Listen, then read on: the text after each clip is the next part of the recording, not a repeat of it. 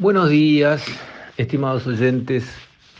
Quisiera referirme hoy al tema de la tenencia de armas por parte de la población civil, que está en el tapete el tema por la situación en Estados Unidos, donde se han dado reiterados desastres de, de un joven que entra en una escuela con un rifle automático, una especie de ametralladora de mano, este, y acribilla decenas de, inocentes, sean maestras, este, estudiantes, lo que sea.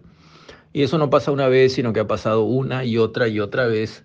Y pone, digamos, el tema de la tenencia de armas por parte de civiles en el tapete, no solo en los Estados Unidos, que está efervescente el tema, sino también en, en otras partes del mundo, como en el propio Uruguay donde ya algún senador de izquierda salió a decir, pero qué barbaridad, cómo puede ser que Uruguay tenga tantas armas en manos de los civiles, y esto hay que limitarlo, esto hay que controlarlo, esto hay que prohibirlo, en fin. Y me gustaba referirme al tema, eh, dando mi opinión, tratando de construir, digamos, eh, razonamiento. No es comparable la situación de las armas, de la tenencia de armas en Estados Unidos con en Uruguay. Conozco bien los dos casos. En Estados Unidos, a los 18 años, un joven puede presentarse en una armería y eh, con una libreta de conducir, este, no precisa presentar un pasaporte o un, documento de identidad más formal que eso, eh, comprar un rifle de asalto, quiere decir un, rifle de alto calibre y de tiros automáticos, o sea que tira uno atrás de otro, uno mantiene el gatillo apretado y los tiros salen todos en hilera uno atrás de otro a una velocidad impresionante, además son calibres de alta gama, ¿verdad? calibres pesados, rifles de guerra para armar ejércitos que van a ir a combatir con otros ejércitos armados de similar forma. Eso en Uruguay no existe. Primero, están prohibidas las armas de uso militar y los calibres militares para la población civil. Solo aquellos que tienen un carnet especial de coleccionistas pueden acceder a tener armas de esos calibres y son muy controlados y eh, supervisados para poder llegar a tener, y son muy pocos, para poder llegar a tener armas que no son las armas de uso civil aceptadas, que son calibres bajos, y armas que no son automáticas, o sea, que no permiten disparar ráfagas de balas, sino que hay que tirarlas tiro a tiro. Además, para tener un arma en Uruguay, a diferencia de lo que sucede en Estados Unidos, hay que sacar un eh, título habilitante, que en la jerga se llama TATA, este, que no permite el porte del arma. Con el Tata uno no puede andar con un revólver en el cinto, pero está autorizado a tener hasta ocho armas. Para sacar el Tata en el Uruguay, ese título que habilita la, posesión y tenencia de las armas, hay que pasar por test psicológicos eh, que no son nada eh, simples. Eh, lo he hecho, o sea, hablo con conocimiento de causa.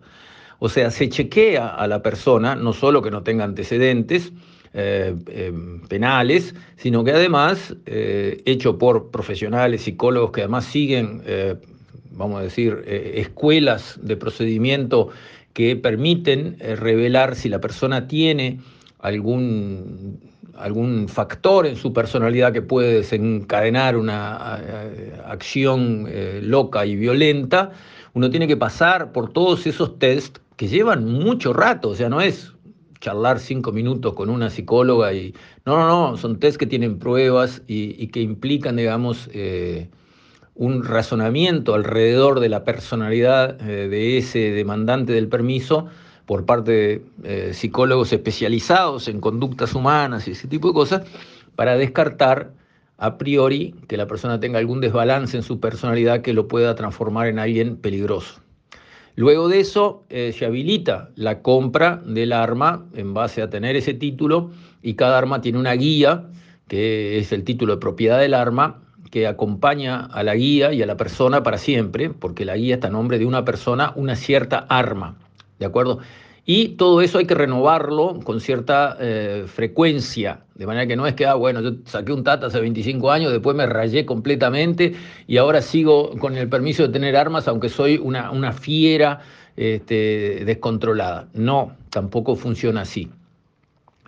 Entonces en el Uruguay los civiles, eh, las buenas personas, porque no hablemos de los delincuentes, ¿no? Los delincuentes están armados a guerra y nadie eh, tiene nada que decir, ¿verdad? Si usted quiere una Kalashnikov, eh, la consigue. Si usted quiere una UCI, La Karnikov es rusa, la UCI es israelí. Si usted quiere un FAL, un fusil de asalto este, americano, todo eso se consigue y, la verdad, pregúntenle a cualquier policía amigo, los malandros, los delincuentes tienen todo eso, tienen las mejores armas este, que se pueda pensar en conseguir, la tienen, por supuesto, no registrado, sin permiso, nada. Bueno, y Estamos hablando entonces de las personas que buenamente, de buena fe, quieren cumplir las reglas, se presentan porque no tienen nada que esconder y registran un arma a su nombre.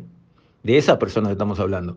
Esos son los buenos de la sociedad. Esos son las personas que eh, defienden la sociedad, no las que atacan o perjudican la sociedad. Entonces, que las personas buenas tengan un arma a su nombre porque le gusta el tiro, porque le gusta cazar unas perdices, o porque le gusta sentirse tranquilo y si va a quedarse en un lugar o, estar en su casa y ve movimientos raros, tiene ganas de tener un revólver eh, cerca para si ve algún movimiento extraño, pegar un tiro adentro de una maceta de tierra, que es lo que se recomienda para que haya un aviso al delincuente diciéndole acá estamos armados y tirar, tiramos. Eso se hace tirando entre una maceta, no tirando al aire, porque la bala que sube puede bajar y puede lastimar, este, y el mensaje pasa y cuántas vidas se podrán ahorrar eh, pasando un mensaje de esos a tiempo y frenando, digamos, alguna mala intención de alguien que estuviera rondando pensando en hacer alguna macana. Entonces, me parece que con nuestro régimen vigente de control de la tenencia de armas por parte de personas eh, de bien, que son las que se registran, estamos correctos, estamos bien. Tenemos los beneficios de la persona que quiere tener un arma y la tiene, para protegerse a sí mismo, a sus bienes, a, sus, a sus seres queridos. Y por otro lado, tenemos la tranquilidad de que acá no están saliendo chiquilines de 18 años con una, un fusil ametrallador a matar 30 personas en una escuela. No está pasando porque no puede pasar, ¿de acuerdo? Por cómo está armada nuestra legislación. Ahora, ¿que conviene desarmar a los delincuentes? Yo soy el primer convencido, por supuesto que sí, pero es lo mismo que conviene apresar a los delincuentes. Le conviene a la sociedad que haya menos delincuentes sueltos y que tengan menos armas los delincuentes que están allá afuera. Eso por supuesto que conviene. Pero eso no se hace sacando leyes, porque las leyes ya están. Los delincuentes tienen que estar presos, por algo son delincuentes. Si están todavía allá afuera es que no los pudieron agarrar o no pudieron juntar pruebas contra ellos suficientes como para encerrarlos.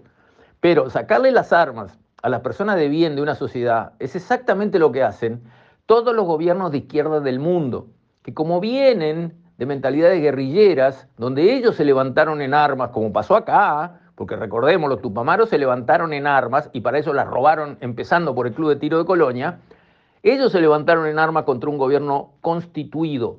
Entonces, después cuando llegan a ser gobierno dicen, no se me vayan a levantar a mí, ¿qué tengo que hacer? Desarmar a todo el mundo. Yo mantengo las armas del Estado, policía y militares, y, oh casualidad, cuando Mujica era presidente, cuando el MPP tenía el poder, ¿Cuáles fueron los dos ministerios que no eran negociables para el NPP? Tenía que ser del MPP sí o sí. Policía y las Fuerzas Armadas, defensa. Esos dos tenían que ser de ellos. Sí o sí. ¿Cuáles? Los que tienen las armas del país.